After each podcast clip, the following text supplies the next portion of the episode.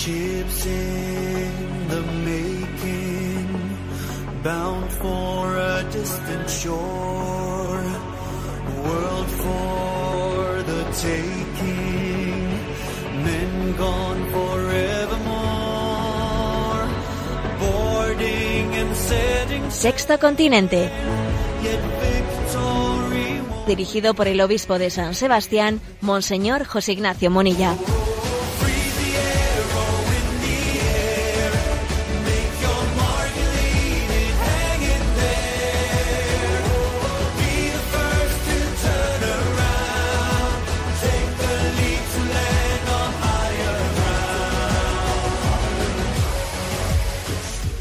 Un cordial saludo a todos los oyentes de Radio María. Un día más, con la gracia del Señor, nos disponemos a realizar este programa llamado Sexto Continente, que lunes y viernes de 8 a 9 de la mañana, una hora menos en las Islas Canarias, realizamos en directo aquí en Radio María España.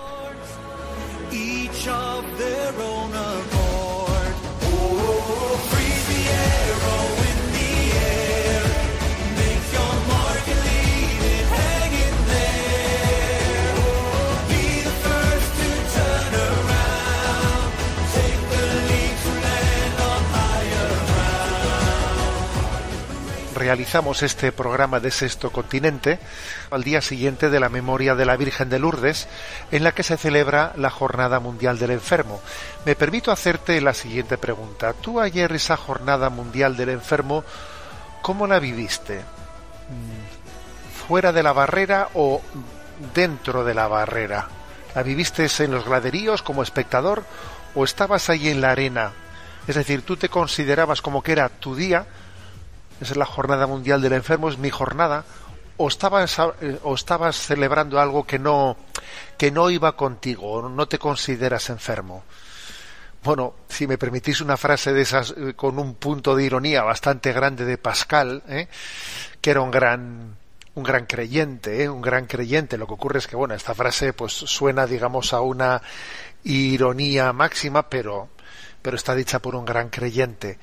Todos nosotros somos enfermos en libertad provisional. En el futuro de todos nosotros está el hospital, la funeraria y al final una paletada de tierra en la cabeza. A ver, todos nosotros somos enfermos en libertad provisional. No cabe vivir eh, la Jornada Mundial del Enfermo como algo que no va conmigo. No, no es así. No es así. Va con nosotros de dos maneras. Por una parte, si todavía no tenemos muchas enfermedades diagnosticadas, tenemos que fijarnos en que Jesús, eh, en una de las ocupaciones principales que tuvo en su vida, posiblemente a las que más horas le dedicó, es a estar con los enfermos. Alguien dijo que a los santos se les para el reloj cuando están con los enfermos, como cuando están orando en la capilla, se les para el reloj porque entienden que están con Jesús y si uno está con Jesús, oye, es que se, te para el reloj, igual que a María, a Marta y a Lázaro se les paraba el reloj cuando Jesús les iba a visitar a Betania. Esta es una manera de aproximarnos a ese misterio de la enfermedad. A mí se me para el reloj cuando estoy con los enfermos, o más bien es algo en lo que en lo que ni ocupo tiempo si lo hago lo hago de cumplimiento y salgo corriendo de allí ¿eh? salgo corriendo de allí esta es una primera pregunta importante ¿eh? la segunda forma de aproximarnos a esa, a esa realidad es si yo ya tengo enfermedades diagnosticadas y especialmente si me están mortificando mucho a ver cómo lo estoy viviendo decía San Juan 23 en su diario en su diario personal, y él tenía, ¿eh? tenía enfermedades de esas que le mortificaban. Decía en su diario, él, no pensaba que un día lo íbamos a leer, y encima aquí, ¿eh? pues públicamente, pues por la radio, pero él lo escribió en su intimidad. Decía, ni aun estando enfermo, tengo derecho a mostrarme triste. Ni aun estando enfermo, tengo derecho a mostrarme triste otra perspectiva muy importante de cómo vivir ¿eh? esta realidad de la enfermedad. Y sí que hay muchos oyentes en Radio María eh, que, que, bueno, tienen enfermedades, mm, muchas enfermedades diagnosticadas, que como he dicho antes, todos somos enfermos en libertad provisional, ¿eh? pues lo somos todos. Bueno, pues este vivir también la enfermedad con, con, alegría, con esperanza, es una de las claves que nos da esa, esa encomienda que María hace sobre nosotros, cumpliendo lo que Jesús le pidió, ahí tienes a tu hijo. Ella cuida de los enfermos, ayudándonos a vivir también con, con alegría esta situación de postración. Eh, Aristóteles en una de sus obras principales, ¿no? La ética a, Nicómaco, dice él que casi todo el mundo suele llamarle felicidad a, los bienes que no puede conseguir. ¿eh? Pues por ejemplo, pues el que está enfermo tiende a pensar que la felicidad es la salud. El que es pobre tiende a pensar que la felicidad es la riqueza. El que es inculto tiende a pensar que la felicidad es la cultura. Todos tendemos a pensar que la felicidad son los, los bienes que nos faltan. Pues eso es un timo. Eso es un timo. La felicidad eh, es vivir el momento presente descubriendo en él la vocación al amor. Esa es la felicidad. Y eso es lo que María nos quiere enseñar en la Jornada Mundial del Enfermo. A ti, María, Madre de los enfermos, te pedimos que ruegues por ellos y por cada uno de nosotros. Santa María de Lourdes, ruega por nosotros. Sexto Continente es un programa que tiene interacción en redes sociales con los que son usuarios de Twitter y de Instagram a través de la cuenta arroba obispo munilla, con los que sois usuarios de Facebook a través del muro que lleva mi nombre personal de José Ignacio Munilla. Recuerdo que los programas anteriores, tanto en el podcast de Radio María como en la página web en ticonfio.org, están a vuestro a vuestro alcance y decir también que en este en esta página web multimedia www.enticonfio.org pues tenéis a vuestro a vuestro servicio pues mm, distinto material de evangelización como por ejemplo los domingos de San José y algunas otras cosas que vamos poco a poco realizando. Bueno, ¿qué tema he pensado así como primer tema de este programa Sexto Continente? Comento de manera muy sencilla un artículo publicado en Religión en Libertad por José María Carrera, en el que ha hecho pues una labor de, de concentrar una serie de entrevistas realizadas a una esposa, madre y doctora en filosofía, Carrie Gress. ¿eh? Y el título del artículo que me dispongo a comentar es siete pasos para practicar la teología del hogar. A ver, ¿existe una teología del hogar? ¿Eh? Sabemos que el término hogar, ¿eh? el término hogar es mucho más que una casa, ¿eh? es otra cosa y está, está sugiriendo, está sugiriendo un lugar habitado, un lugar habitado, a diferencia de una casa. El término hogar es un término que tiene una perspectiva teológica. ¿eh? Nuestros hogares son mucho más que un lugar donde comemos y dormimos. Allí suceden cosas importantes que nos ayudan a crecer y a madurar en la vida. ¿eh? Incluso dice esta, esta esposa, madre y doctora a la que nos referimos, ¿no? Carrigres, dice, me sorprendió lo importante que son nuestros hogares, ya que pueden ser un presagio del cielo o un anticipo del infierno. Eh, bueno, pues este es el, punto de partida y vamos a hablar de estos siete pasos eh, para practicar la teología del hogar. El primero de ellos, eh, bueno, me tomo la libertad de ordenarlos de una manera igual diferente a como está hecho en el, está recogido el artículo de José María Carrera en Religión en Libertad. Eh, primer paso ¿no? para practicar la teología del hogar. No idealizar la vida doméstica. ¿eh? Bueno, eh, creo que una mujer cristiana no, no es aquella que tiene una visión romántica de la vida doméstica. A ver, la vida doméstica tiene una rutina, una rutina que puede llevarnos a la monotonía, al tedio, a, no crecer en la vida, ¿eh? y, puede llevar a, a provocar crisis. ¿eh? O sea que no, idealizamos la vida doméstica. La vida doméstica es un, escenario de cosas muy ricas, pero en ella existen también limitaciones que, que uno tiene que tener en cuenta. O sea, no idealizamos esta vida doméstica. ¿eh? El objetivo principal eh, es que seamos capaces de transformar las pequeñas tareas de cada día en una ofrenda a Dios, ¿eh? haciéndolo con pues con, con confianza, con conciencia de que en la rutina de cada día, en la rutina está aconteciendo también la historia de la salvación. ¿eh? Conectamos con Dios en los momentos pequeños y grandes, haciendo de nuestra vida una ofrenda eucarística. Este es mi cuerpo que se entrega por vosotros. ¿eh? Y, entonces eso acontece en la vida doméstica. Pero fijaros, no la idealizamos, ¿eh? porque también tiene sus riesgos de, de, rutina y tiene sus riesgos de aislamiento. Y, y bueno, pues eh, si alguno piensa que el mal está en la calle y que dentro de los muros de la casa eh, todo es idílico, pues se equivocaría. ¿eh? La clave no está en la vida doméstica por la vida doméstica, no, sino en el, en el espíritu con el que la vivas. Ese es el primer, primer aspecto a tener en cuenta. Segundo aspecto. La teología del hogar nos tiene que llevar a intentar adaptar el trabajo a la familia, no la familia al trabajo por desgracia, llevamos muchas décadas, muchas décadas, 50 años por lo menos, o más, en los que eh, se está una y otra vez adaptando eh, la familia al trabajo, en vez de hacer esa opción de adaptar el trabajo, el trabajo a la familia. Y esto es un tema determinante. ¿eh? El que nosotros en nuestro discernimiento digamos, bueno, eh, Claro, uno dirá, hay que poder, hay que poder hacerlo. Sí, claro, es verdad. ¿eh?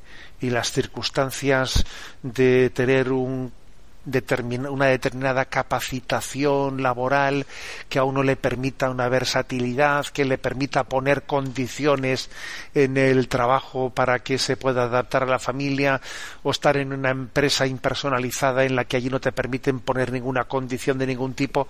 A ver, hay una diferencia muy grande. Lo entiendo, ¿eh? lo entiendo.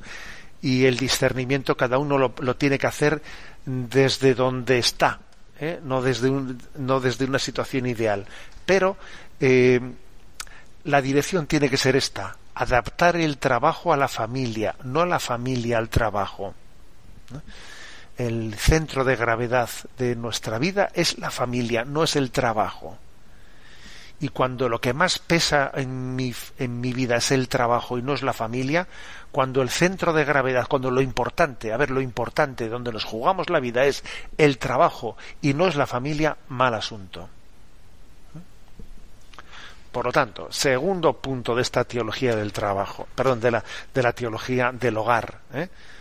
adaptar el trabajo a la familia y no la familia al trabajo. Tercer punto, que os va a parecer igual sorprendente, cuidar la belleza del hogar, cuidar la belleza, ¿eh? que el hogar sea un, un, sitio en el que se refleje la belleza de Dios. Qué bien se está aquí, hagamos tres tiendas. Eh, eso también tiene que ser cuidado estéticamente, tiene que ser eh, el, el aspecto estético tiene está muy conectado con el aspecto moral, ¿no? Que un lugar sea un lugar atrayente, que un lugar sea un lugar en el que eh, tenga un estilo, un estilo en el que uno se siente a gusto, en el que uno se siente reflejado, pues es todo, eh, toda una profecía de lo que pasa ahí detrás, de qué hay detrás de las bambalinas. ¿eh? Es todo, bueno, pues entonces es, cuidemos, ¿no? Cuidemos el hogar. ¿eh? Hay personas que, hay culturas, es curioso, ¿eh? hay culturas que lo que cuidan sobre todo es el coche, ¿eh? que el coche sea lujoso. Igual la casa por dentro la cuidan mucho menos. ¿eh? Hay otros que cuidan la casa por fuera ¿eh? y la casa por dentro la tienen escachambrada. A ver, yo creo que es mejor pertenecer a una cultura en la que el coche es mucho más eh, pues corrientito, ¿eh? corrientito el vehículo eh, y sin embargo pues que tengamos más cuidada el hogar, que no que no vivamos hacia afuera para entendernos, ¿no? intentando cuidar lo que la gente ve y teniendo descuidado lo que vemos por dentro. Pues, por ejemplo, voy a poniendo otro, eh, otra referencia. A mí en alguna ocasión me ha llamado la atención algún sagrario donde se guarda el Santísimo Sacramento, en el que la belleza superior del sagrario está en el interior del sagrario. Cuando tú vas a sacar el copón, ves que ha sido especialmente adornado el interior del sagrario. Sin embargo, hay otros muchos sagrarios, quizás la mayoría, ¿eh? que donde el adorno lo tienen hacia afuera, para que lo veamos lo de fuera. A ver, se entiende, ¿no? Se entiende. Pero cuando ha existido la delicadeza de que el adorno especial esté por dentro, que es lo que, ¿eh? donde está Jesús, a mí eso me conmueve, me conmueve, ¿no? Bueno, pues trasladando eso a nuestros hogares. A ver, nuestra principal inversión no está en el coche, en, la segunda, ¿eh? pues en, la, en las vacaciones, no, está en el cuidado de nuestro hogar. Cuarto punto para eh, practicar la teología del hogar. Eh, la cocina, ¿eh? fijaros, la cocina como un lugar, como un corazón de la, del hogar. ¿eh? Es verdad que a veces cuando vamos a comer, y especialmente los que comemos rápido, yo creo que podemos llegar a frustrar, frustrar a quien ha estado esforzándose, ¿eh? esforzándose en preparar la comida. Y luego vamos nosotros, nos sentamos en la mesa y comemos en dos minutos y medio, ¿no? Y a ver, puede ser un poquito frustrante el que hayamos perdido la sobremesa, eh, el lugar del encuentro, ¿no? En el espacio de la comida. Pero además también me parece que la propia cocina, la propia cocina es un lugar en el que se invierte eh, tiempo, es un lugar en el que eh, tiene lugar muchas conversaciones de profundidad. Muchas veces para tener una conversación de profundidad en, la, en el seno de la familia no se dice vamos a sentarnos aquí, nos sentamos, tenemos que hablar. Uy, eso de tenemos que hablar da un poquito de miedo, ¿eh? da un poquito de miedo la expresión, ¿eh? porque ya parece que hay una serie de, de, de, problemas como si no existiese la capacidad de hacerlo de una manera bastante más espontánea. La espontaneidad de la comunicación muchas veces acontece en la cocina. ¿Eh? La cocina es, es el lugar en el que, en, el que se comparten noticias trascendentes, intrascendentes, en las que nos hablamos y compartimos mientras que uno está picando ajo, ajos y el, otro, y el otro está pelando patatas, pues mira, se cuentan cosas muy importantes. Yo creo que la cocina la cocina es un espacio creativo de conocimiento y de diálogo en el seno de las familias. Os voy a decir que también esto ocurre, por ejemplo, ¿eh? en las comunidades religiosas.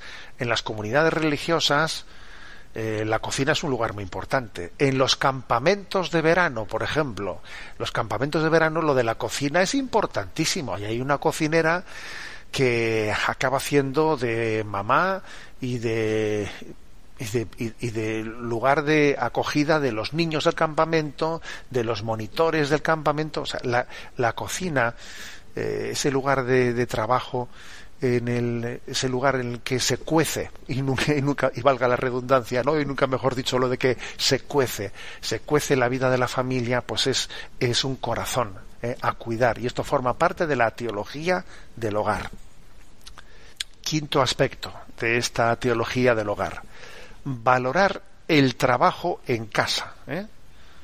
Bueno, pues que es curioso ¿eh? que, que, se diga, ¿no? Que se entienda, que, se, que, nadie llegue a entender que quien cuida de la casa, quien cuida del hogar, ¿eh? es un gran, es un trabajador importantísimo en esa, en esa familia. Y esto lo digo pues para mm, por, no únicamente lo digo por el caso de, eh, de las madres principalmente, ¿no? Pues que, que han hecho una apuesta para que el trabajo del hogar sea el trabajo exclusivo o cuasi, o cuasi exclusivo de su vida, sino lo digo también para los casos en los que eh, trabajando padre y madre eh, pues al mismo tiempo son conscientes de que tienen un compromiso de que el trabajo en casa es una parte importantísima de su trabajo, o sea, y, y, se trata de dignificar ese trabajo, no como si esto fuese un trabajo menor, ¿eh? y entonces el que se dedica al trabajo, al trabajo del hogar, pues entonces eh, tiene un trabajo menos dignificado que el que se, el que esté en una empresa. No es verdad. No es verdad que el trabajo del hogar tenga una inferior dignidad al que se realiza en el exterior de la casa. ¿eh? Eh, hay que reivindicar, reivindicar el gran valor, el gran tesoro que tiene de, de cuidar de lo inmediato en nuestra vida cuidar de lo inmediato, cuidar de, fíjate lo que supone, por ejemplo, llevar, llevar el control de, pues eso, de las clases particulares de los niños, de los, de los, de los médicos de los niños, de las medicinas, de esto, del otro. A ver, eso es, es impresionante, ¿no? Como, como nuestra vida está aconteciendo en torno a eso que a veces el mundo entiende que no que no es lo importante, ¿no? Que eso que no que no entra en los currículos, ¿sabes? Eso que en los currículos no se pone nunca es lo principal. Muchas veces en la vida, ¿no? Sexto punto de esta teología del hogar, los lazos de relación, ¿eh? los lazos de comunión con otros hogares, también con, con, familiares nuestros, pero también con vecinos, con otras familias que comparten eh, unos valores cristianos. Es un tema de gran peso, ¿no? De gran peso, especialmente en la medida en que en que los niños entran en la etapa de, de, la adolescencia o antes de haber entrado en la etapa de la adolescencia y van necesitando eh, una socialización en la que la familia no sea una familia burbuja, ¿eh? sino que sea una familia que al mismo tiempo ayude al niño, al adolescente, a abrirse a, unos, a una socialización a través de unos lazos sanos, ¿no? O sea, supone crear amistades, introducirnos en las amistades, no solo por enseñar a los niños, ¿eh? que también los mayores las necesitamos, estas amistades y estas relaciones. Nosotros también las necesitamos. ¿eh? No es una pose ¿eh? delante de los niños, no, no. Nosotros mismos transmitimos el bien que nos hacen pues determinados encuentros matrimoniales, determinados grupos de amistad, la relación eh, amplia de la, de la, familia de la familia con otros eh, con otros primos con otros hermanos etcétera eh, mm, no una familia aislada sino una familia que, que, es acogedora que es hospitalaria que tiene esa capacidad de crear vínculos no una familia con las ventanas abiertas. Forma parte de la teología del hogar. Y por último el séptimo punto que está ligado al anterior es el una familia que se que se abre al reto de recristianizar la cultura ¿eh? porque si alguno se pensaba que lo del hogar es eh, pues una especie de lugar de refugio en el que los que no se meten en política eh, se encierran en el hogar no eso no es así el hogar, la familia, es la célula desde la cual después sentimos la llamada a hacernos presentes en la vida pública, a hacernos presentes en la vida social, a cristianizar la cultura, a llenar eh, a llenar la, el entorno cultural eh, cultural de desde esa huella que tan especial que tiene la familia ¿eh?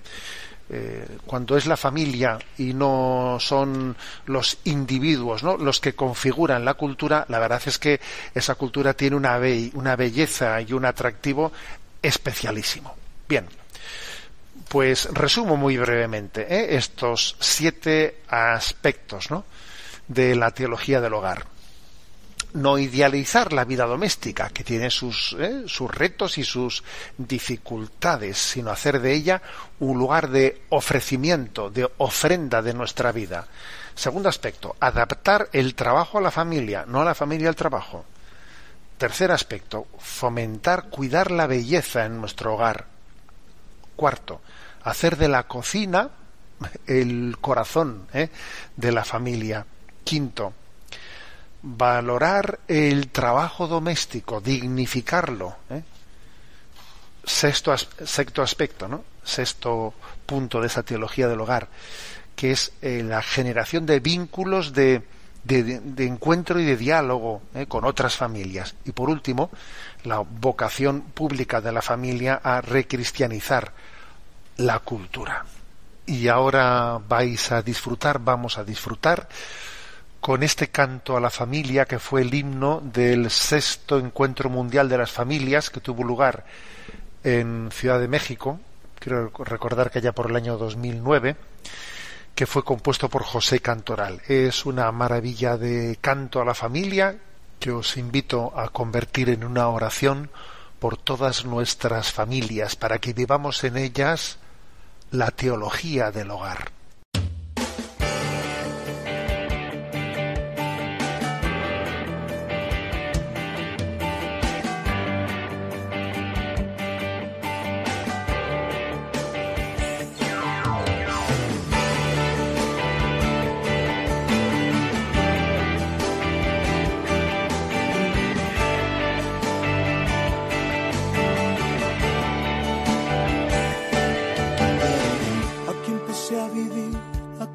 A soñar, a hablar y a caminar, aquí aprendí a rezar, a conocer la fe para enfrentar mis miedos.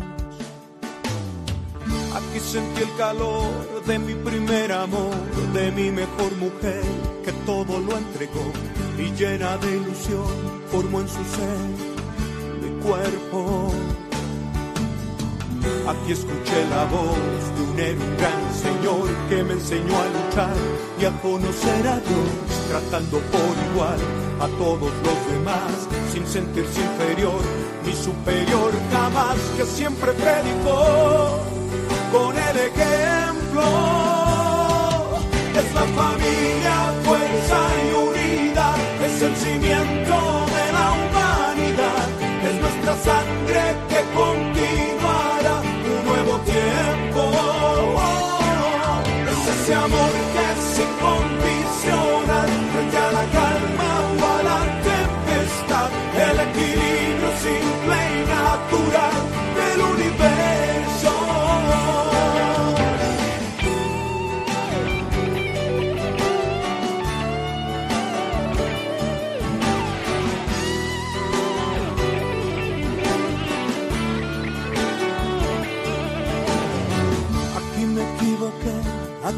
tropecé, confieso que dudé cuando me vi caer, pero encontré la luz en el consejo fiel de un buen hermano.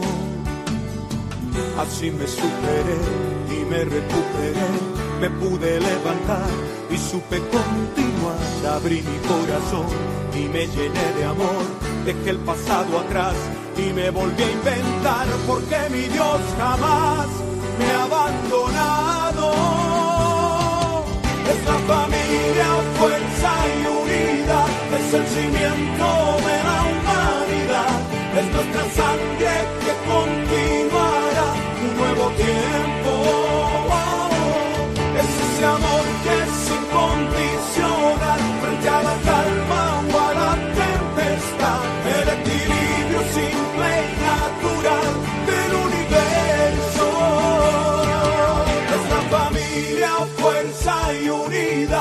Es el cimiento de la humanidad, es nuestra sangre que continuará un nuevo tiempo.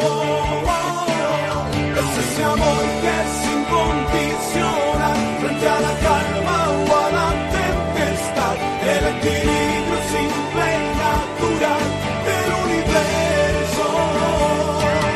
Es la familia, fuerza y unidad, el cimiento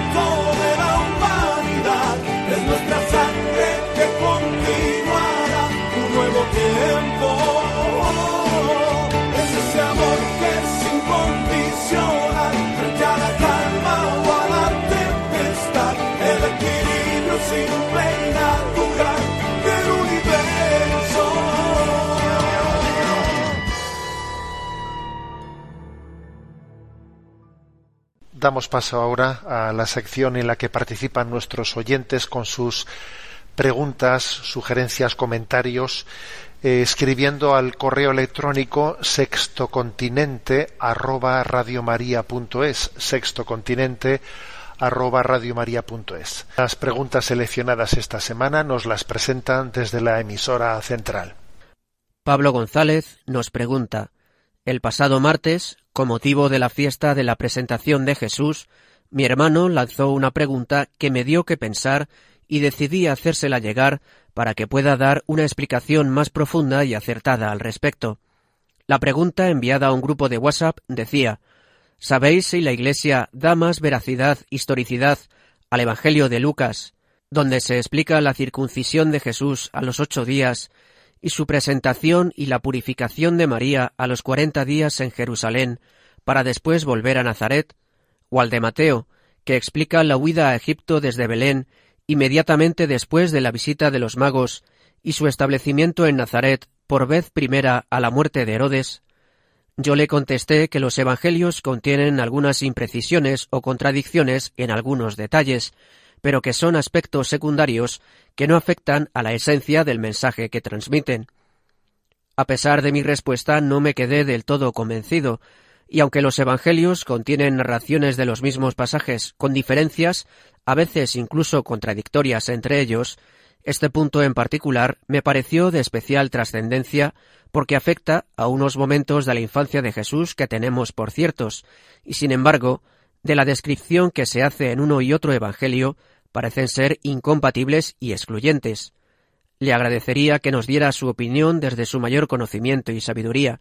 Muchas gracias. Bueno, en primer lugar voy a decir que no me parece correcto que se contra, contrapongan eh, los evangelios de la infancia según San Lucas y según San Mateo hasta el punto de pensar que no son eh, conjugables, ¿eh? que hay que hacer una opción por la historicidad de uno o la historicidad de otro, que generalmente lo típico suele ser ¿eh? decir que los evangelios según San Mateo, los que se narra el episodio de los magos de Oriente, la huida a Egipto, la persecución de Herodes, diciendo que tal cosa eh, pues no es histórica, que es un mero género literario, y eso no es aceptable. ¿eh? Nosotros creemos en la historicidad de los evangelios y creemos además que ese relato de Lucas y de Mateo, pues bueno, tienen, obviamente son dos tradiciones eh, bien diferentes, pero que tienen la capacidad de integrarse como la tradición de la Iglesia siempre ha leído, ¿no? O de una manera conjugada. Bueno, en primer lugar, un pequeño paréntesis. Yo creo que el hecho de que los evangelios sean sustancialmente confluyentes, pero al mismo tiempo está claro que tienen particularidades eh, obvias en las que uno cuenta una cosa que el otro dejó sin contar, que uno la cuenta con un matiz, que el otro la cuenta con el otro, etcétera. Para mí todo eso es un criterio de historicidad. Es un criterio de historicidad. Si los, si los evangelios hubiesen sido inventados sobre una historia falsa, serían muchísimo más eh, parecidos. Claro, porque cuando alguien se, eso es como el profesor ¿eh? que, que, observa que dos alumnos que estaban sentados en los pupitres contiguos, ¿no? Tienen el examen eh, absolutamente igual, hasta los fallos, hasta las faltas de ortografía coinciden. Pues hombre, pues ya está, está claro que se han copiado, ¿no?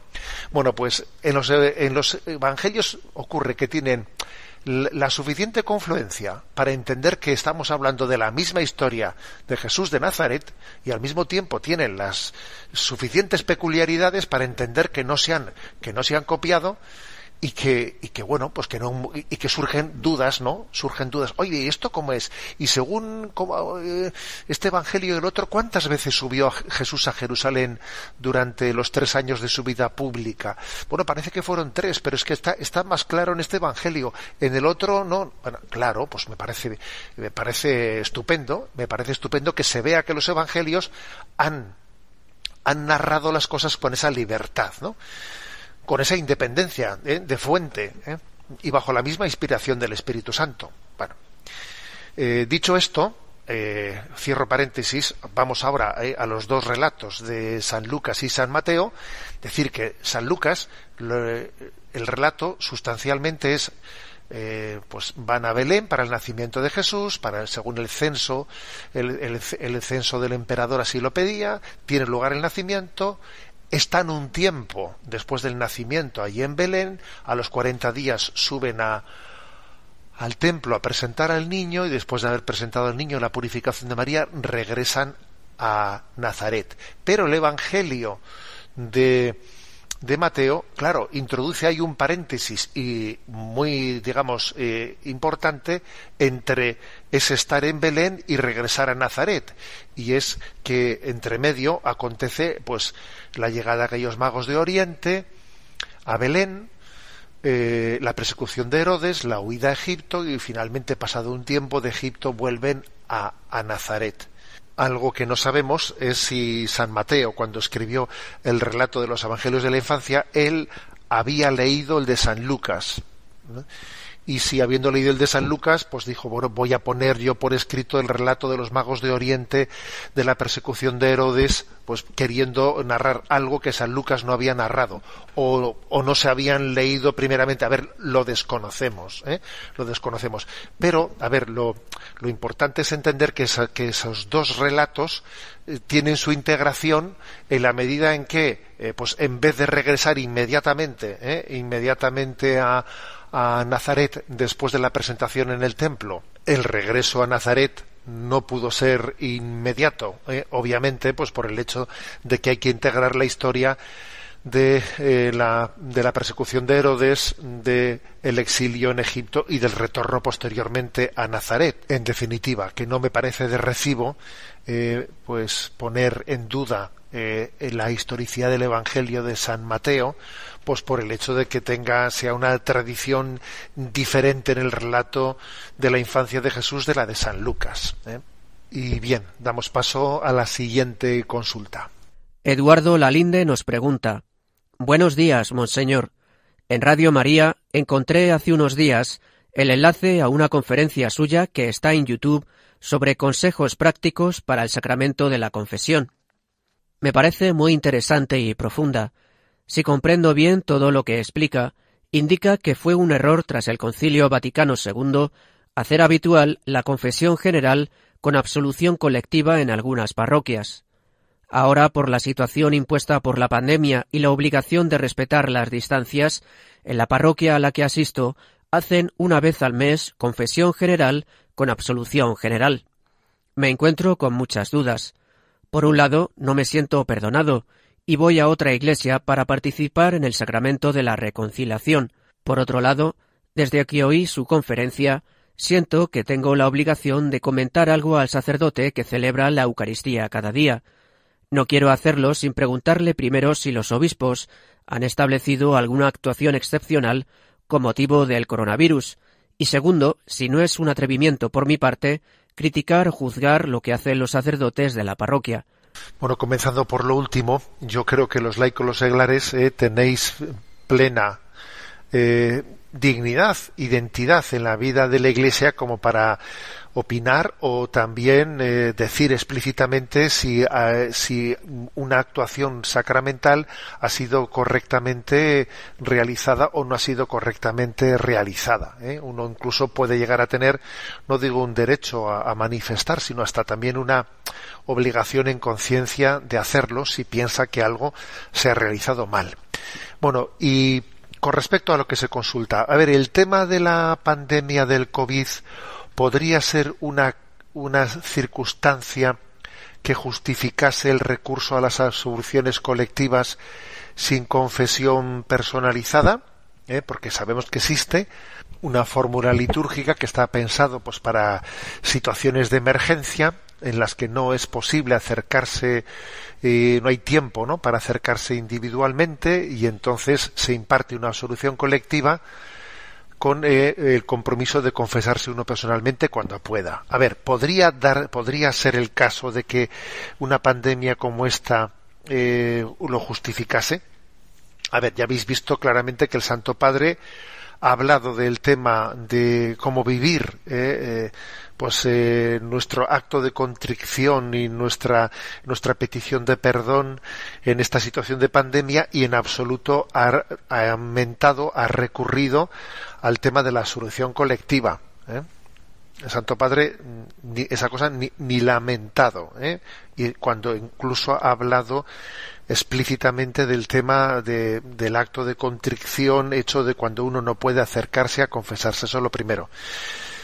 Para empezar, para poder dar una solución colectiva que juntar a muchos fieles, ¿eh? lo cual se supone que desde el punto de vista de la pandemia no es muy adecuado. Eso, eso es lo primero. Pero es que además, vamos a ser claros, para juzgar eh, la oportunidad o inoportunidad, eh, la adecuación o no la adecuación al supuesto caso de emergencia que imposibilitase la confesión personal, siempre viene a hacer una comparativa. A ver, ¿acaso no estamos yendo al supermercado, a la farmacia, etcétera, eh, a, pues a, a, comprarlos, a comprar lo que necesitamos? Eh? ¿Acaso los niños no van a clase? y además en clase pues están seis horas diarias, ¿no? Eh, por lo tanto, eh, a ver, mm, en el en el tiempo en el que hubo un confinamiento estricto en el que no se permitía salir de casa, en aquel caso tampoco se podía dar la solución colectiva, ¿eh? porque no se podía salir de casa. ¿eh? Y ahora que estamos en otro nivel, ¿eh? en otro nivel de, de, de normativa, pues a ver, por la, por exactamente la misma regla de tres que podemos asistir a la Santa Misa y podemos comulgar y podemos y los niños pueden ir a clase, etcétera, etcétera, también se puede celebrar el sacramento de la confesión personalmente, que tendrá que ser pues con una distancia más eh, grande de lo habitual, pues que igual tendrá que ser en, una sala eh, acondicionada especialmente para ello, pero obviamente no se dan las circunstancias para poder impartir una absolución colectiva, no, no se dan. ¿eh? Y, y, creo que además han sido bastantes los obispos que yo tengo conocimiento, ¿no? Pues en España a los que se les ha solicitado explícitamente tal cosa y por parte de algunos grupos de sacerdotes, etcétera, y, y, lo han denegado explícitamente. Es más, no tengo noticia de ninguna diócesis en la que el obispo lo haya, eh, digamos, eh, discernido como como que se daba esa circunstancia, ¿no? Con motivo de la pandemia para poder recurrir a esa fórmula extraordinaria de la absolución colectiva. ¿eh? Esto es un poco lo que puedo decir. En cualquier caso, si alguien eh, ha recibido esa absolución colectiva en esta situación, ya sabemos que dice, ¿no? Pues la normativa sacramental de la Iglesia que también se requiere, ¿no? Pues para la validez de esa absolución el voto, el deseo de la confesión de los pecados graves cuando pueda hacerlo personalmente. Damos paso a la siguiente consulta. Luis Javier de Albacete nos plantea Estimado Monseñor, hace años que le escucho, y aunque me han surgido decenas de dudas, nunca me había atrevido a escribirle. Soy padre de familia numerosa y profesor de secundaria. Hoy, viernes de la tercera semana del tiempo ordinario, estando en oración, leyendo la primera lectura de los Hebreos, me he llenado de cierto temor y escándalo. Resulta que la lectura continuada de la carta a los Hebreos he visto con cierta extrañeza que la Iglesia se ha saltado la lectura de seis versículos del capítulo diez de la carta a los Hebreos. Los he leído en la Biblia y me he llenado de cierto miedo, ya que son unos versículos donde no aparece la tan predicada misericordia del Señor, sino la venganza, el castigo y el vivir como algo terrible, el caer en manos del Dios vivo. Dice que si pecamos voluntariamente ya no hay salvación para nuestros pecados, sino la espera de un juicio que califica como terrible, y esto que es un pasaje del Nuevo Testamento donde se supone que esas visiones veterotestamentarias se han dejado atrás. ¿Me podría decir usted que la palabra no se interpreta al pie de la letra, pero sin embargo, cuando Jesús dice otras cosas sobre el matrimonio y el divorcio, sí que hay que vivirlo tal cual, o cuando San Pablo da otras advertencias, la Iglesia las ha seguido tal cual, y sin embargo estos versículos, que leídos detenidamente, destruyen toda imagen de Dios como misericordia y perdón, la liturgia de la Iglesia los omite. Lo hace por miedo a escandalizar a los fieles. Hace lo mismo la Iglesia que los que nos gobiernan, que nos ocultan cosas y nos tratan como niños con el pretexto de no crear alarma social. Agradezco que me dé luz sobre la interpretación de este pasaje, Hebreos 10, 26 al 31, y por qué no se lee la misa. Me gustaría saber si existe alguna institución, libro o demás al que acudir a preguntar cuando surjan dudas graves sobre cómo interpretar algunos pasajes. Seguimos orando por usted para que tenga la fortaleza de continuar trayendo a nuestro hogar su voz en este mundo de la posverdad, que es una voz de nuestra querida Iglesia que es una voz que ya se ha integrado en nuestra familia. Bueno, vamos a ver, Luis Javier, en primer lugar, con la confianza que me da también el que me percibas, ¿no? o que me perciba el oyente como alguien de casa. Me atrevo, me atrevo a decir antes de meterme en materia la contestación, que yo creo que tenemos que tener un poco más de confianza en la Madre Iglesia, ¿eh? y no decir que me están ocultando, a ver, que la Madre Iglesia me cuida, me ama, luego tengamos un poco de autocrítica cuando nos salen esas venas un poco interiores de falta de confianza en la Madre Iglesia. ¿Vale? ¿Eh? Bueno, me permito hacer esa pequeña corrección. Y dicho esto, a ver, una cosa que hay que aclarar es que la Iglesia cuando proclama la palabra de Dios en la Sagrada Liturgia, tanto dominical como eh, de los días de feria, eh, nunca ha dicho que esté leyendo la integridad de la Sagrada Escritura. No, la Sagrada Escritura entera, entera no podría leerse, no, tampoco no, o sea, es tan, amplia la palabra de Dios eh, que entera no cabe para entendernos, ¿no? En las, en, en el formulario de, de, todas las misas de diarias y dominicales, a pesar de que hacemos ciclo A, ciclo B y ciclo C, un ciclo cada año, pero no, no llega a leerse entera la Biblia. Entonces, digamos, la selección que la Iglesia hace de la palabra que proclama tiene también una pedagogía. ¿eh? La Iglesia selecciona los textos que, más fácilmente pueden ser entendidos, o sea, intenta facilitar la comprensión de la sagrada escritura que proclama en la liturgia. Y creo que en eso está cumpliendo una misión que tiene la Iglesia, que es también la de ser eh, madre con que tiene una pedagogía para que sus hijos comprendan las cosas adecuadamente. ¿Está la Iglesia ocultando textos de la palabra de Dios de los que nos avergonzamos? A ver, por Dios, en absoluto. La prueba, la prueba es que la Iglesia no solamente proclama la palabra de Dios en la liturgia, sino que invita a los fieles a leer directamente la Sagrada Escritura, la Biblia, en la que están también incluidos los pasajes que no se han, que no se han seleccionado para ser leídos en la liturgia dominical. O sea, la Iglesia invita a los fieles a que lean íntegramente la Sagrada Escritura. Pero es verdad también que, les dice pues que, conviene tener un acompañamiento de un comentario bíblico a la hora de poder acceder di directamente a la Sagrada Escritura, porque hay textos que son complicados o que requieren una contextualización ¿eh? Por eso se suele decir que es importante pues un buen comentario bíblico cuando se lee directamente la Sagrada Escritura. Pero repito, sería mm, del todo ¿eh? pues injusto achacar a la Iglesia que está ocultando textos de la palabra de Dios. ¿Cómo va a ocultar si está diciendo a sus fieles que leamos directamente la Biblia, que sea nuestro libro de cabecera? ¿Eh?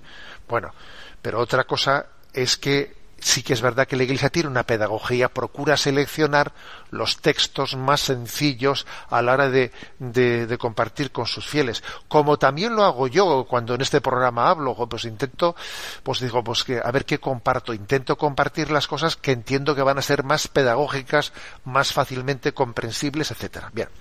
Y dicho esto, a ver, ese pasaje, ese pasaje que le escandaliza al, al, al, oyente que le parece que es incompatible con la misericordia de Dios. A ver, no, no. Ahora lo voy a leer, ¿eh? Y lo voy a leer palabra por palabra tal y como está escrito. Pero es que en la Sagrada Escritura, en, la, en, la, en los Evangelios de Jesús, se habla claramente de la posibilidad de la condenación del hombre. ¿eh? Cuando el hombre, pues, eh, eh, rechaza la gracia de Dios. ¿eh? Y de la posibilidad del infierno, o sea, se habla claramente en los evangelios. Y en el fondo aquí se está eh, en este pasaje que es el que un poco escandalizaba, ¿no? De cómo la liturgia se ha saltado ese texto en su proclamación. En concreto es el pasaje de Hebreos 10, versículos 26 al 31, ¿eh? que dice, dice así porque si después de haber recibido el conocimiento de la verdad pecamos deliberadamente, ya no quedan sacrificios por los pecados, sino sólo la perspectiva pavorosa del juicio y del furor del fuego que devorará a los enemigos. Al que viola la ley de Moisés lo ejecutan sin compasión basándose en dos o tres testigos. ¿Cuánto peor castigo pensáis que merecerá quien pisotee al Hijo de Dios, profane la sangre de la alianza que lo consagra y ultraje al Espíritu de la gracia?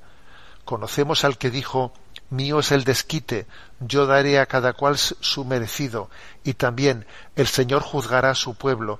Es terrible caer en manos del Dios vivo. Bueno, ciertamente es un texto que la Iglesia no ha incluido porque desde el punto de vista pedagógico, eh, pues eh, requiere eh, requiere pues unas cuantas explicaciones como voy a hacer yo ahora pero no es porque nos avergoncemos de nada de lo que se, se afirme aquí. Vamos a ver el versículo más complicado posiblemente sea el 26 porque dice porque si después de haber recibido el conocimiento de la verdad pecamos deliberadamente, ya no quedan sacrificios por los pecados. ¿eh? A ver, uno podría interpretar equivocadamente este texto diciendo, claro, si uno después de haberse hecho cristiano peca ya no puede, ya no tiene perdón de los pecados. A ver, no es este el contexto en el que este libro de la Carta a los Hebreos está hablando o, afirma tal cosa, sino que se está hablando en un contexto de, la apostasía, ¿eh? que está hablando de la posibilidad de que alguien que haya venido a la fe esté apostatando, ¿no? apostatando de la fe a la que ha abierto su corazón sería algo que podría de alguna manera hacer referencia a ese pecado contra el Espíritu Santo que no puede ser perdonado, del cual hablan los Evangelios. ¿eh? Recordad que en los Evangelios habla de que existe un pecado, el pecado contra el Espíritu Santo, que no puede ser perdonado. Bueno, eh, en este sentido, ¿no? Ha interpretado la Iglesia este, este pasaje de que de que uno que deliberadamente haya pecado no tiene posibilidad de salvación. Hace referencia a esa apostasía, a ese rechazo del don de la fe recibido por el Espíritu Santo. Así se entiende por qué, como esto es, como es complicado este texto, porque claro, eh, dice también la Sagrada Escritura, aunque nuestros pecados sean rojos como la escarlata, como nieve blanquearán. Entonces, este, este otro, ¿cómo se entiende? Bueno, pues en esta línea, como digo, en esa línea del pecado contra el Espíritu Santo, de apostasía, de cerrarse a la gracia. Precisamente porque el texto es complicado y tiene un contexto en el que el lector a primera, a primera, eh, a primera vista no lo va a comprender adecuadamente, la Iglesia no lo ha seleccionado el domingo para su lectura. ¿eh? No, no, no por otro, ¿eh? no por otro motivo, ¿eh? pero también lo digo para que, para que comprendamos el hacer de la Iglesia. Y luego con respecto al tema de, del castigo, ¿eh? del castigo mm, del juicio, entendamos que, las, que la Iglesia dice que al mismo tiempo que la condenación es la autoexclusión del hombre, porque es el hombre el que se autoexcluye, el que se condena en el fondo se está autoexcluyendo. Bien, pero es verdad que al mismo tiempo que el hombre se autoexcluye de la gracia de Dios, también eh, la Sagrada Escritura utiliza el término de que entonces Dios condenará a los de su izquierda, o sea, es decir, que eh, la autoexclusión del hombre de la salvación de Dios coincide también con la imagen del castigo eterno, ¿eh? que es una imagen bíblica, que en el fondo es lo que dice también este texto aunque como digo, lo más complicado era ese versículo 26, que, que cómo se entiende eso de si después de haber eh, recibido el conocimiento de la verdad pecamos deliberadamente. ¿eh? Se refiere, la Iglesia eh, siempre así lo ha entendido y predicado, al, pues a ese pecado contra el Espíritu Santo, que es un pecado de apostasía, de rechazo del don de la fe dada, por Jesucristo sin que nosotros, eh, por cierto, podamos ponernos a juzgar a nadie, a nadie en concreto mm, que haya apostatado o, que realice una apostasía, ¿eh?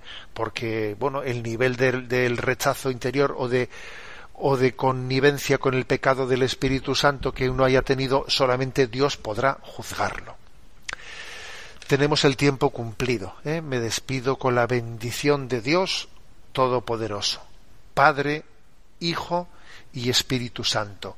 Alabado sea Jesucristo.